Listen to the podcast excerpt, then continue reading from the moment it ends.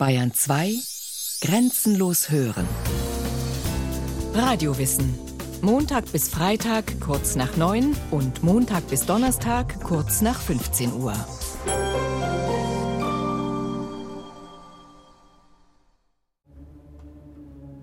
Freitag, 7. Juli 1944. Kurz vor 2 Uhr nachmittags hebt eine Passagiermaschine vom Flughafen Stockholm ab. Vom neutralen Schweden aus, in dem zu Lande, auf dem Wasser und in der Luft Frieden ist, nimmt das Flugzeug Kurs nach Süden. An Bord des Flugzeuges befindet sich ein junger Mann, 32 Jahre alt, 1,77 Meter groß, schlank. Er hat ein blasses, jungenhaftes Gesicht mit weichen Zügen um Mund und Kinn, mit einer Stirn, die sein gelichteter Haaransatz besonders hoch erscheinen lässt. Sein Ziel ist Ungarn, erste Etappe aber das bombenvernarbte Berlin. Im fünften Jahr des Zweiten Weltkriegs ist das militärische Inferno dorthin gekommen, wo es entfesselt worden war, in die Hauptstadt des Deutschen Reiches. Der junge Mann an Bord des Flugzeugs trägt einen großen Namen. Er gehört zur seit Jahrzehnten reichsten und einflussreichsten Familie Schwedens, den Wallenbergs. In dritter Generation steuern zu dieser Zeit die Bankiers und Industriellen Markus und Jakob das weitläufige Industrie- und Bankenimperium der Familie. Ihren Neffen Raul kennt bis dahin niemand. Und doch ist er zum bis heute und wahrscheinlich in alle Zukunft berühmtesten Wallenberg geworden. Dabei hatte er nur sieben Monate Zeit, jene Aktion anzupacken, für die er ausgewählt wurde und für die er sich spontan begeistert hat. Er hat einen Plan, einen frisch ausgestellten Diplomatenpass im Gepäck und verfügt über eine Menge Geld. Seine Königliche Majestät von Schweden und der Minister der Auswärtigen Angelegenheiten ersucht alle Zivil- und Militärbehörden, den schwedischen Staatsangehörigen Herrn Raoul Gustav Wallenberg, Sekretär an der schwedischen Gesandtschaft in Budapest, welcher sich ins Ausland begibt, frei und ungehindert reisen, auch nötigenfalls ihm Schutz und Beistand angedeihen zu lassen.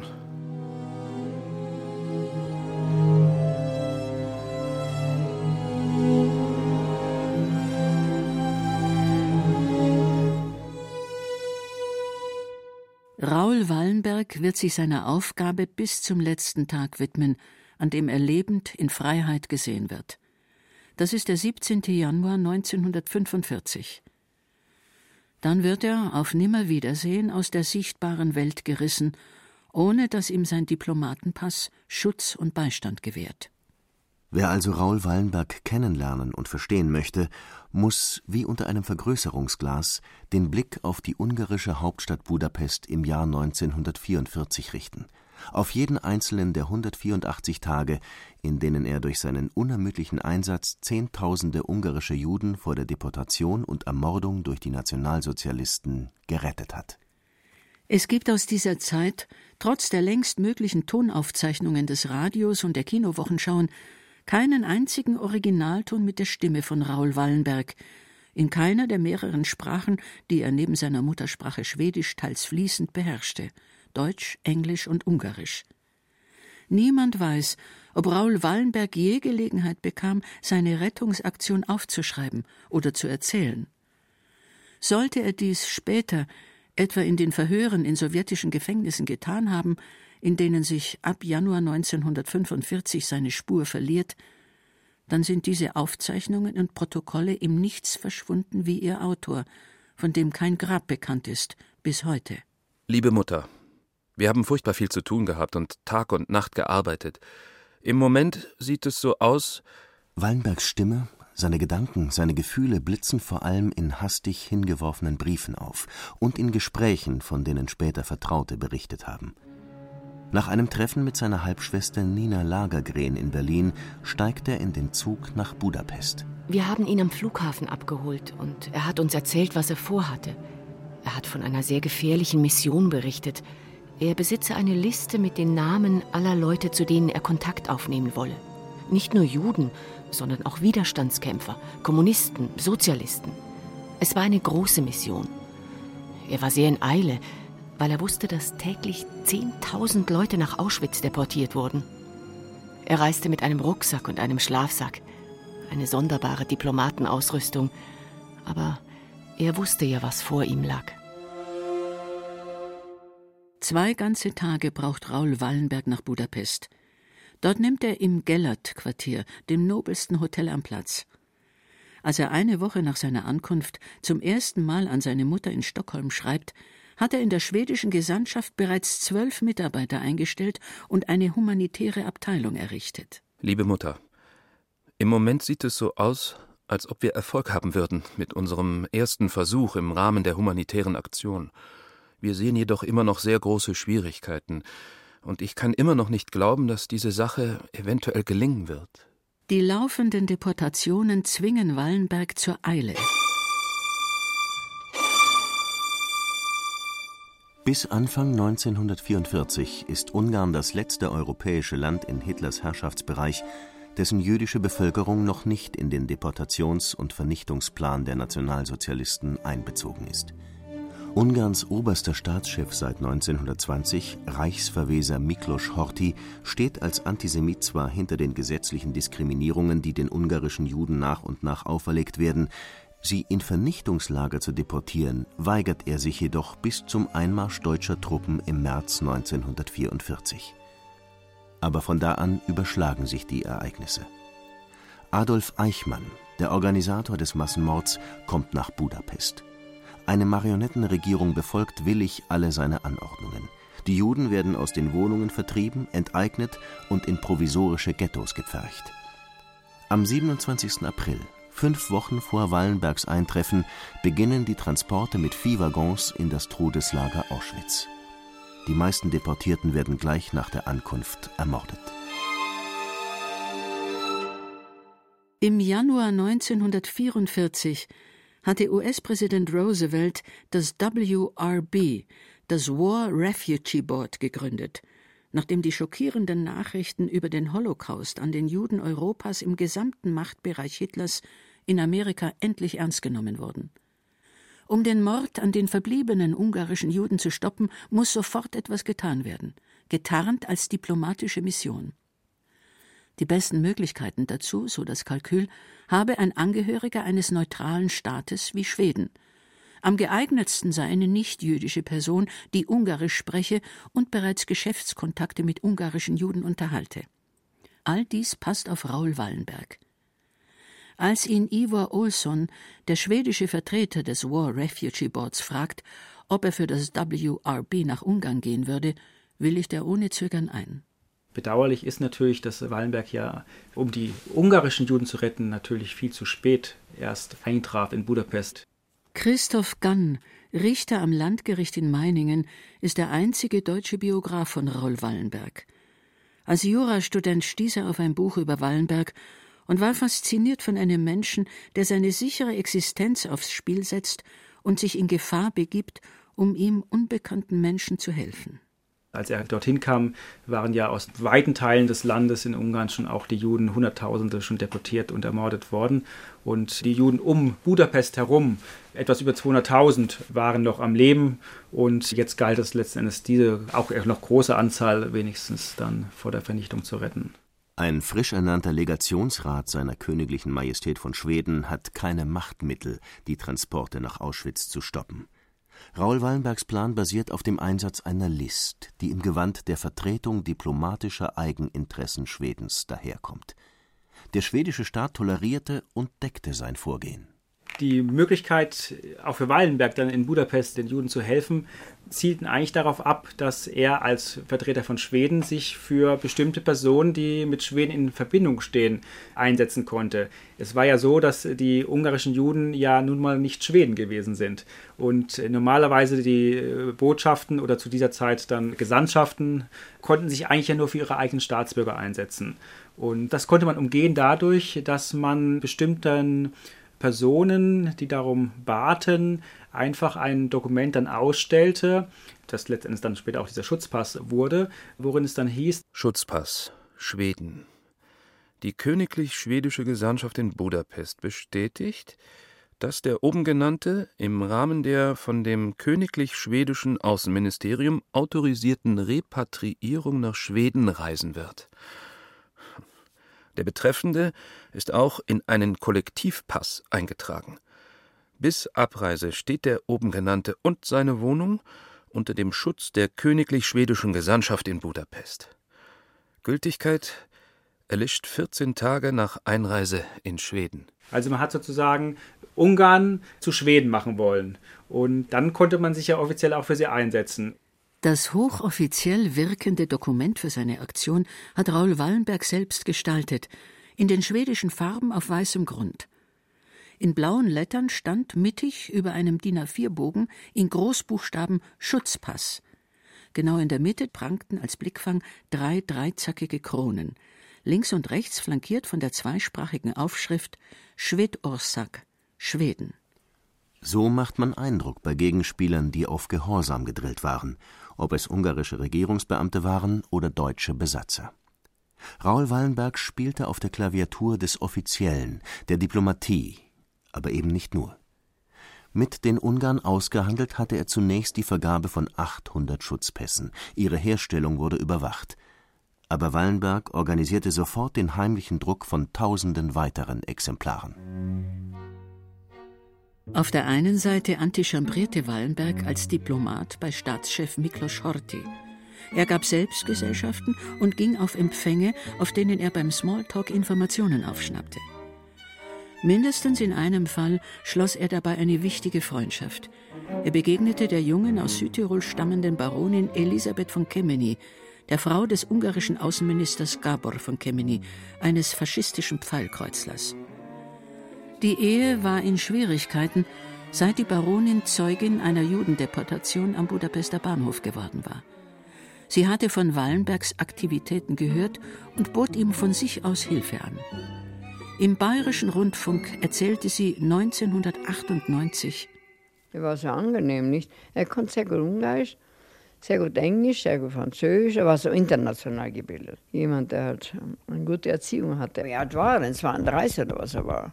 Das ist ein junger Mensch, nicht? Er hat gestrotzt vor Kraft. Ein großer Idealist, ein großer Idealist. Das war. Dem Budapester Polizeichef Laszlo Ferenczi handelte Wallenberg ab, die Zahl der offiziell anerkannten Schutzpässe auf 4500 zu erhöhen. Jeder einzelne galt für die ganze Familie des Inhabers. Auch vergrößerte er den Kreis der Berechtigten immer weiter. Eigentlich sollten nur ungarische Juden mit Verwandtschafts- oder Geschäftsbeziehungen nach Schweden einen solchen Pass bekommen. Personen also, deren Einreise und Einbürgerung im Interesse des schwedischen Staates war. Es sprach sich jedoch in Windeseile herum, dass Wallenbergs Team die Unterlagen nicht weiter überprüfte. Briefliche Einladungen angeblicher entfernter Verwandter oder Geschäftspartner aus Schweden genügten. Jeder noch so provisorisch konstruierte familiäre oder geschäftliche Bezug wurde akzeptiert. In Kürze belegte Wallenbergs Büro zwei Häuser neben der schwedischen Gesandtschaft. Hier drängten sich immer mehr Antragsteller. Dem schwedischen Außenministerium berichtete Wallenberg, dass er ganz bewusst so handelte. In einer Weise muss die Mehrzahl der Juden aus ihrer Apathie gegenüber ihrem eigenen Schicksal geweckt werden. Es ist notwendig, unter den Juden das Gefühl zu beseitigen, sie seien vergessen. Allein die Tatsache, dass die schwedische und Schweizer Gesandtschaft jüdische Klienten empfängt, ihnen zuhört und sie registriert, bewirkt nicht nur unter den interessierten Juden eine Wiederbelebung, sondern auch unter denen, welche bereit sind, ihnen zu helfen. Wallenberg wurde zum Aktivisten. Er sah, dass es nicht genügte, mit den stillen Mitteln der Diplomatie zu arbeiten. Wichtig war natürlich auch, dass er außen in der Öffentlichkeit wirkte. Und wir haben dann ja äh, Schilderungen, ob er jetzt dann bei diesen Todesmärschen dann auch die Menschen begleitet hat, mit ähm, LKW-Decken Medikamente verteilt hat und einzeln herausgeholt hat ob er jetzt an dem einen Aktion an einem Bahnhof verhindert hat, dass die von Schweden geschützten äh, Juden und auch die von El Salvador geschützten Juden, für die er sich einsetzte, nicht abtransportiert werden, sondern in Budapest bleiben. Also da war er auch am Bahnhof aktiv. Wallenbergs blitzschnelles Eingreifen war möglich, weil er frühzeitig an brisante Informationen kam. Nach einem von ihm verfassten Memorandum war ihm vom Außenministerium vor seiner Abreise zugestanden worden, er erhält freie Hand auf dem Gebiet der Rettung. Er kann versuchen, auch auf dem Wege der Bestechung Menschen zu retten. Wallenberg war aber nicht allein auf Bestechung angewiesen. Er wurde auch von Verbündeten wie etwa Elisabeth von Kemeny alarmiert. Wir haben es immer telefonisch angerufen. Ich ihn, er mich. Durch das Ministerium meines Mannes bekam ich also irgendwo Listen von Juden, die wegkommen sollten. Sehr wichtige Listen. Die habe ich dem Wallenberg durchgegeben. Wallenberg hat daraufhin auf die Namen Schutzpässe ausgestellt.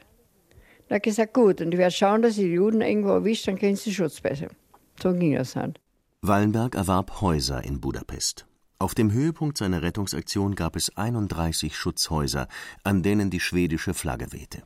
Weitere 76 betrieb die Schweizer Gesandtschaft. Er ließ provisorische Krankenstationen unter schwedischem Schutz einrichten und kümmerte sich um die Versorgung der sogenannten Schutzjuden mit Lebensmitteln er war natürlich auch bei den Schutzhäusern in dem Schutzviertel in Pest aktiv und zu sehen. Und es gibt dann auch deutsche Telegramme, wo sich darüber beklagt wird, dass sich der hiesige schwedische Gesandte, aber gemeint war der Gesandtschaftssekretär Wallenberg, auffällig in der Öffentlichkeit bei seinen Schutzjuden zeigt. Die Deutschen haben das durchaus registriert, dass dort nicht jemand ist, der seinen Bürojob macht, sondern dass er auch einfach draußen ist. Wallenberg suchte, ganz Diplomat, auch mit seinen Gegnern Kontakt. Wichtig war für ihn nur, ob er für seine Schützlinge etwas bewirken konnte. Anfang Dezember lud er deshalb Adolf Eichmann zu einem Essen ein. Bei diesem Treffen verloren beide die Kontenance. Denn Eichmann sah durch Wallenbergs Aktivitäten seine Pläne zur Deportation der Budapester Juden immer wieder durchkreuzt. Lars Berg, ein Kollege Wallenbergs, hat in seinen Erinnerungen das wütende Wortgefecht der beiden dokumentiert. Wallenberg begann völlig gelassen eine Diskussion über die NS-Lehre und die zu erwartende Entwicklung des Krieges. In furchtlosen, klaren und logischen Sätzen zerriss Raul die Nazi-Lehre in Stücke und sagte allen Nazis eine sehr schnelle und vollständige Zerstörung voraus. Eichmann erwiderte schließlich: Ich stimme zu, dass Sie recht haben, Herr Wallenberg. Aber wenn ich meinen Befehlen aus Berlin nachkomme und meine Macht hier in Budapest weiterhin rücksichtslos ausübe, werde ich in der Lage sein, meine Tage der Gunst zu verlängern. Ich warne Sie deshalb, Herr Legationsrat. Ich werde mein Äußerstes geben, um Sie zu bekämpfen. Und Ihr schwedischer Diplomatenpass wird Ihnen nicht helfen, wenn ich es für nötig erachte, Sie zu beseitigen. Selbst einem neutralen Diplomaten könnte ein Unglück zustoßen. Gerade gegen Ende von 1944 heißt es auch, dass er eigentlich ständig woanders übernachten musste, weil er Angst haben musste, dass er aufgespürt wird und gegebenenfalls auch umgebracht wird. Und auch Adolf Eichmann droht ja mal, den sogenannten Judenhund Wallenberg, wie er sagte, erschießen zu lassen. Also es war ein tatsächlich auch gefährliches Leben für ihn. Liebste Mutter, die Lage ist aufregend und abenteuerlich. Meine Arbeitsüberlastung fast unmenschlich. Banditen lungern in der Stadt herum, prügeln, foltern und erschießen Leute. Unter meinem Personal habe ich allein 40 Fälle von Abführungen und Misshandlungen gehabt. Im großen Ganzen sind wir aber guter Laune und freuen uns des Kampfes. Wir hören das Kanondonnern der sich nähernden Russen Tag und Nacht.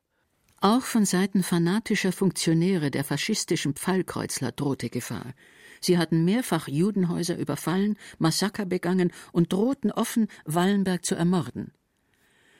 Als Miklos Horthys Versuch scheiterte, durch einen Waffenstillstand mit den heranrückenden Russen den Krieg für Ungarn zu beenden, putschten sich die Pfeilkreuzler an die Macht. Sie drohten, sämtliche Schutzpässe über Nacht für ungültig zu erklären. Wallenberg bat Elisabeth von Kemeny, auf ihren Mann, den Außenminister der Pfeilkreuzler Regierung, einzuwirken, damit er das verhinderte. Es gelang, weil Wallenberg in Budapest ausharrte, obwohl er wusste, dass er im Interesse der eigenen Sicherheit besser das Feld räumen sollte. Ursprünglich war sein Einsatz nur bis September 1944 geplant. Für mich gibt es keine andere Wahl.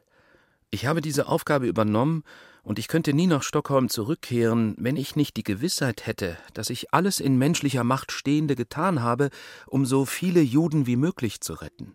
Am 13. Januar 1945 nimmt die Rote Armee Budapest ein. Wallenberg begrüßt den Einmarsch, denn nun ist die Todesgefahr für die ungarischen Juden endlich vorbei. Von den ursprünglich 800.000 ungarischen Juden haben 204.000 überlebt. Bis zu 100.000 von ihnen verdanken ihre Rettung Raul Wallenberg. Der begibt sich am 17. Januar 1945 arglos in die Obhut der Roten Armee. Er sieht sie als Schutzmacht. Schließlich hat sich die Gesandtschaft Schwedens russischer Kriegsgefangener angenommen. Er ahnt nicht, dass am selben Tag der stellvertretende Verteidigungsminister der Sowjetunion Nikolai Bulganin nach Budapest telegrafiert hat, Wallenberg sei zu verhaften und nach Moskau zu bringen. Ein offizieller Grund für die Verhaftung ist nie bekannt gegeben worden. Die russische Seite hielt Wallenberg offenbar für einen Spion und einen Kollaborateur. Verdächtig gemacht hat er sich in ihren Augen durch die Gesprächskontakte mit den faschistischen Pfeilkreuzlern und den deutschen Besatzern bis hin zu Adolf Eichmann. Seine Herkunft aus kapitalistischen Kreisen und sein reichlicher Einsatz von amerikanischen Geldern bei den Rettungsaktionen komplettieren das Zerrbild. Bis ins Jahr 1947 hinein bezeugen nach Deutschland heimgekehrte Mitgefangene, dass sich Wallenberg in Moskau in Haft befindet und lebt. Alle späteren Zeugnisse sind unsicher. Das gilt auch für die 1957 in Umlauf gebrachte Nachricht, Wallenberg sei am 17. Juli 1947 in seiner Zelle im Lubjanka-Gefängnis gestorben, an einem Herzinfarkt im Alter von 35 Jahren. Ein Dokument darüber fehlt. Raul Wallenbergs Rettung abertausender ungarischer Juden durch seinen selbstlosen und unerschrockenen Einsatz ist heute international, auch in Russland, als eine der größten humanitären Heldentaten eines Einzelnen im 20. Jahrhundert anerkannt. Dennoch hat sich Russland bislang darauf beschränkt, der Familie im Jahr 1989 nur diese Dinge auszuhändigen: die Kleidung Raul Wallenbergs, das Geld, das er bei sich trug, seinen Pass sein Tagebuch. Wallenberg-Biograf Christoph Gann über den rettungslos verlorenen Retter. Mitunter wurde gesagt, es hätte eines Wallenbergs bedurft, um Raul Wallenberg zu retten. Ja, es ist traurig, dass sich letzten Endes keiner mit dieser Energie dann eingesetzt hat für Wallenberg selbst, mit einer solchen Energie, die er selbst für andere eingesetzt hat.